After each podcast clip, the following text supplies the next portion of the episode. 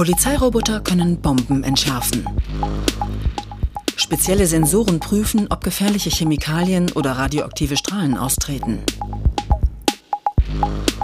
Mikrofone, LiDAR und Infrarotkameras liefern Polizisten vor dem Einsatz ein Bild vom Tatort und helfen so, das beste Vorgehen festzulegen.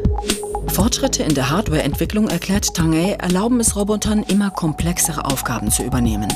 Der Ingenieur leitet die Roboterabteilung von Teledyne Fleur in den USA, wo Sicherheitsroboter hergestellt werden.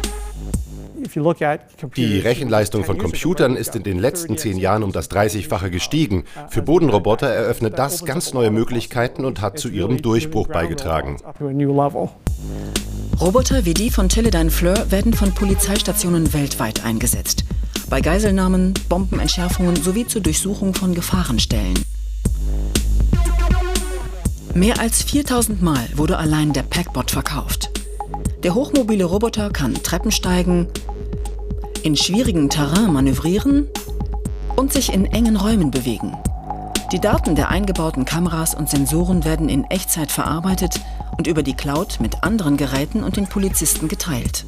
Die Vernetzung von Bodenrobotern und Drohnen ermöglicht den Datenaustausch. Dadurch können wir uns ein umfassendes Bild von der Situation vor Ort machen. Noch arbeiten die Polizeiroboter im Tandem mit ihren menschlichen Kollegen. Doch maschinelles Lernen ermöglicht es, dass sie aus ihren Erfahrungen lernen und immer mehr Aufgaben selbstständig ausführen. Roboter können heute bereits autonom die Lage erkunden und Gefahrenstoffe identifizieren.